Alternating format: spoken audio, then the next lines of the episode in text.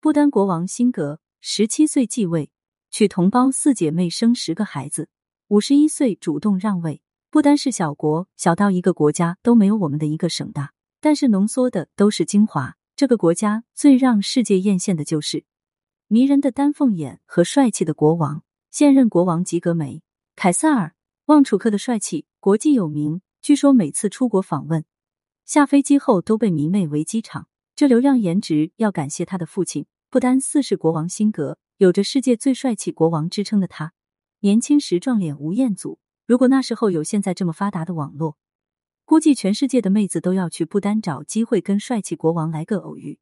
因为辛格国王喜欢在不丹到处走走看看，体察民情。这个国王的吸睛点不只是帅气，还有他一口气把四朵姐妹花娶回家的传奇婚姻，三个女人一台戏。但是辛格的后宫养着四个女人，却没有别人家的鸡飞狗跳，这就让不丹四世国王辛格显得有些传奇。不过，他的传奇远不止于此。辛格的母亲桑格却登是西金王室的公主，虽然是个庶出的公主，但是从小就被送到伦敦接受西方教育，而且还在印度学习过。她是在留学的时候被半路召回，嫁到不丹王室的。辛格的父亲在九岁时就到英国留学。两人的经历相似，背景相似，实力相当。其实别看不丹很小，王位传到现在也才传了五任，但是每一任不丹国王的眼光可不短。出国走一走，看一看，是每一个不丹王储必备的教育。辛格自小在家门口就接受佛学教育，后来到印度学习，十二岁时又被送到英国，和英女王最疼爱的儿子安德鲁王子做了一把校友。一九七零年，十五岁的辛格回到不丹之后。又去了以他们开国国王名字命名的学院学习不丹自己的文化。十几岁的孩子就经常被国王父亲带着四处视察，还参加各种国家会议，甚至在十七岁那一年还被任命为国家计划委员会的第一任领导人。明眼人一看就知道，这是按照未来接班人的节奏在培养。果然，在一九七二年有了第一个正式职务不久，辛格就被确定为王储。身为王室长子，一般被默认为王储，再来个国王的盖章定论更加保险。不过，辛格的父亲又给加了双保险，让十七岁的儿子当了不丹东部地方的最高长官。干完这些，老国王就放心大胆的驾鹤西游。十七岁的辛格成了不丹第四任国王，不过加冕礼却是在一九七四年举行的。谁都没想到，辛格年轻好看的皮囊之下，居然藏着一颗善于经营的心。借着自己的加冕礼。让世界媒体的镜头第一次给了不丹，蹭着这波热度，辛格立即开拓了国家的旅游业。一九七五年，几乎不被世人注意的不丹迎来了三千多名旅游者，这一步迈得又大又成功。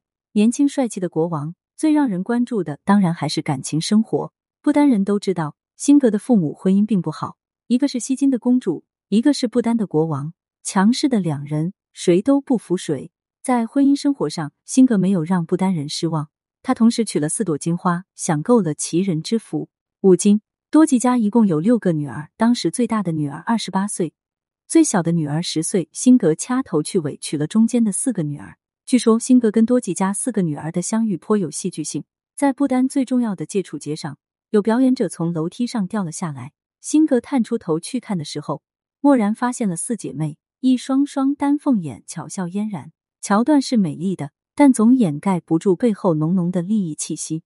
四姐妹还是不丹一个高僧的侄孙女。辛格靠着一桩婚姻捆绑了不丹的两大势力，一箭双雕，只赚不赔。有意思的是，辛格在一九七九年娶四姐妹进门，紧接着一九八零年就颁布了新的婚姻法律，规定不丹实行一夫一妻制。